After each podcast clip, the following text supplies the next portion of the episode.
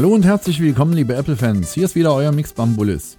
Ich fasse euch heute kurz die vergangene KW4 zusammen. Und jährlich grüßt das Murmeltier. Es geht wieder los. Die Gerüchteküche rund um das Thema Produktneuigkeiten aus dem Hause Apple sowie Neuerungen für bestehende Produkte. Wir können uns noch alle an das iPhone 5C erinnern. Günstiger in der Anschaffung, bunte Farben und hübsches Plastik, jedoch waren die Verkaufszahlen nur okay und nicht berauschend. Angeblich soll es im März wieder ein neues Event geben, um einige neue Produkte vorzustellen, darunter auch das iPhone 5 SE. Anbei ein paar Hintergrundinformationen zum angeblich neuen iPhone 5 SE. Der Ruf nach einem 4 Zoll iPhone besteht schon seit Beginn der 6er Serie. Für einige Nutzer war das neue iPhone 6 mit 4,7 Zoll einfach zu groß, geschweige denn die größere Variante des 6 Plus. Gerüchten zufolge plant Apple nun mit dem iPhone 5 SE Beiname Special Edition, einen würdigen Nachfolger des aktuellen iPhone 5S. Die Eckdaten sind folgende. Das Aussehen kommt vom iPhone 5S, jedoch mit abgerundeten Ecken und Glas, analog des iPhone 6. Live-Fotos wie aus der Serie des 6S, jedoch kein 3D-Touch.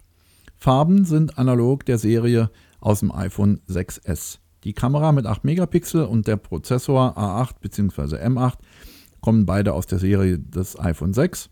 Die Funktechnik kommt mit Voice-over LTE, Bluetooth 4.2 und 812.11 AC Standard aus der Serie des 6S. Und NFC von Apple Pay für Deutschland wird leider auch immer noch bei uns eine Zeit lang ohne Funktion sein. Wann das kommen wird, sind wir natürlich alle gespannt und erwarten das natürlich auch mit Ungeduld. Als Zielgruppe sollen hier Nutzer der aktuellen 5er Serie sowie Nutzer, denen die aktuelle Produktpalette schlicht zu groß erscheint, angesprochen werden. Wie ist eure Meinung dazu? Der richtige Schritt aus dem Hause Apple oder geht Apple nun einen Weg, den man besser nicht, beschreiben, nicht mehr beschreiben würde oder sollte? Das iPad R3 soll laut Angaben einiger Entwickler unter der Bezeichnung iPad 6.3 oder 6.4 aufgetaucht sein. Diese Bezeichnung würde sich in die Reihe iPad R2 und iPad Pro einreihen. Hier wäre die Option der 3D-Touch-Funktion sowie gegebenenfalls die Stiftbedienung möglich. Das Thema Apple Watch wurde ausgeklammert. Hier sollen neue Modelle erst gegen Ende des Jahres erscheinen. Im März allerdings sollen angeblich neue Armbänder sowie neues Zubehör auf den Markt kommen. Wie immer gilt, ob und wann, in welchem Umfang seitens Apple hier etwas kommt, sei dahingestellt. Und wie immer sind wir sehr gespannt. Wie sollte es anders sein? Kein Virus, sondern ein Scherz zwingt Safari in die Knie. Wir haben hier ein paar Infos für euch zusammengestellt. Zurzeit geistert eine URL im Netz. Wir haben sie bewusst in unserem, in unserem iPhone-Forum nicht verlinkt. crashsafari.com welche den aktuellen Webbrowser unter OS X und iOS in die Knie zwingt. Ein Loop im JavaScript-Block der aufgerufenen HTML-Seite spricht HTML5 API mehrfach hintereinander an, bringt Safari hiermit zum Erliegen. Ist der Aufruf der Seite gefährlich? Die Frage kann klar mit Nein beantwortet werden. Alles, was passiert, beziehungsweise die Folge dieses Aufrufs ist unter OS X, äh, wird Safari den Dienst quittieren mit der Application Not Responding Meldung und bleibt stehen. Ein eventueller Neustart muss eingeleitet werden, damit Safari wieder funktioniert.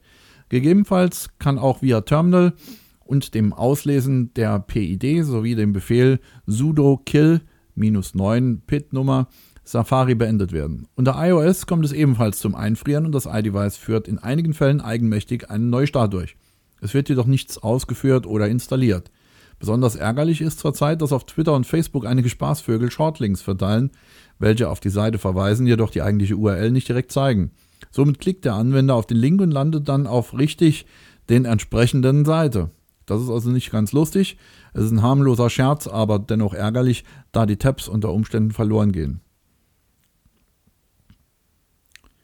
Apple hat vor, in der vergangenen Woche ein aktuelles tvOS 9.1.1 veröffentlicht. Die aktuelle Version beinhaltet die Podcast-App, welche bereits in der aktuellen Beta zum Vorschein kam. Ansonsten sind bisher keine wesentlichen Neuerungen bekannt. Die üblichen verdächtigen Fehlerbeseitigungen und Stabilitätsverbesserungen sind ebenfalls mit an Bord wie immer. Viel Spaß beim Aufspielen. Solltet ihr weitere Neuerungen entdecken, so könnt ihr diese hier direkt kommunizieren in unserem Forum.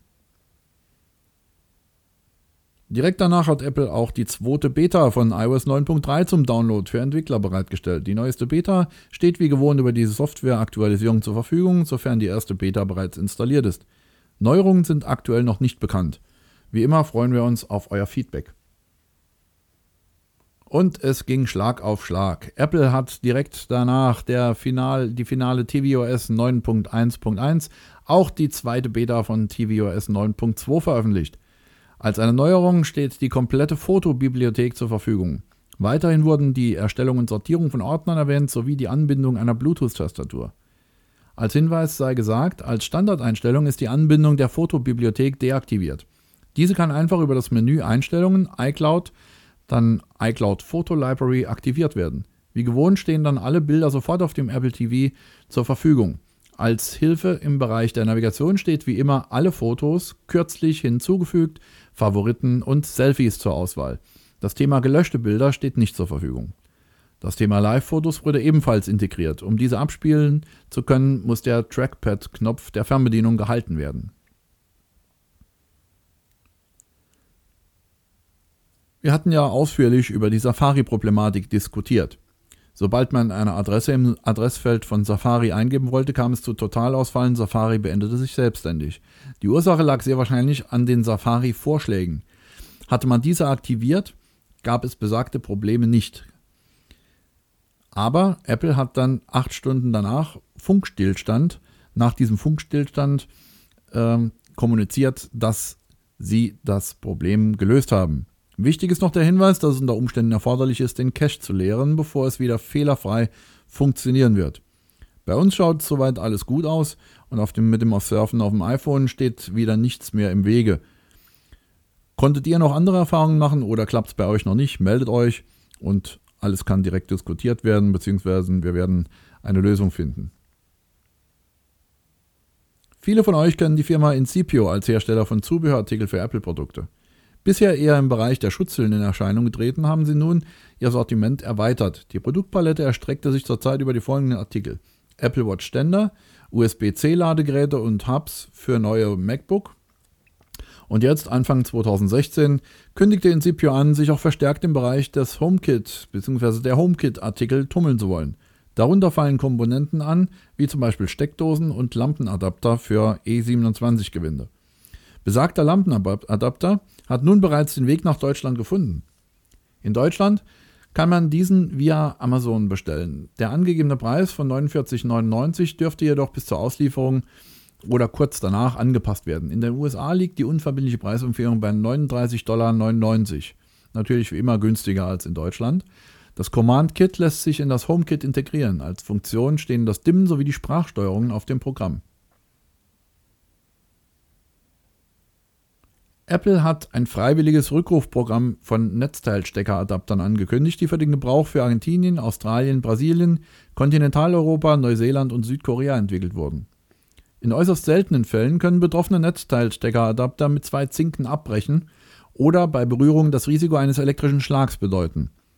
Diese Netzteilsteckeradapter wurden mit Macs und diversen iOS-Geräten zwischen 2003 und 2015 ausgeliefert und waren auch im Apple Reiseadapter Kit enthalten.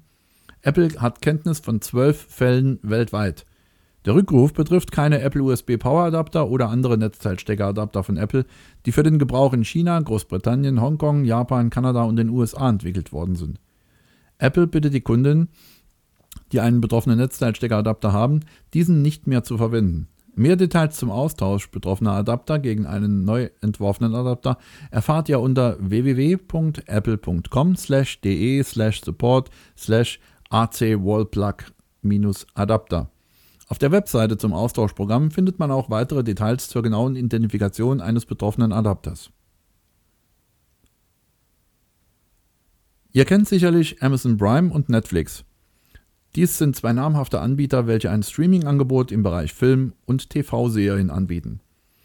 Apple hat bekanntermaßen ein ähnliches Angebot im Programm, jedoch nicht wie bei Apple Music als Flatrate, sondern als Abruf einzelner Filme und TV-Serien im Paket oder eben als einzelne Serien. Weiterhin haben sowohl Netflix als auch Amazon Prime eigene Serien im Programm und dies sogar sehr erfolgreich. Bis dato also nichts Neues. Jetzt möchte Apple allerdings hier ebenfalls aktiv in das Geschehen eingreifen und plant eigene Serien via iTunes zur Verfügung zu stellen und somit in die Produktion der Serien einzusteigen, um einen Teil des bisher erfolgreichen Marktes ebenfalls zu adressieren. Im Bereich Apple Music wurde hier bereits Beats 1 ins Leben gerufen. Erfolgreich? Sagt uns eure Meinung zu dem Thema. Das war die kurze Zusammenfassung der vergangenen Woche. Ich wünsche euch und euren Familien noch einen schönen, gemütlichen Sonntag und schaut wieder rein und diskutiert mit uns in unserem tollen Forum. Bis dahin, tschüss und bye bye, euer Mix Bambulis. Mehr Informationen zum Podcast oder zur täglichen News findest du online unter eiszene.com. Wir freuen uns auf dich.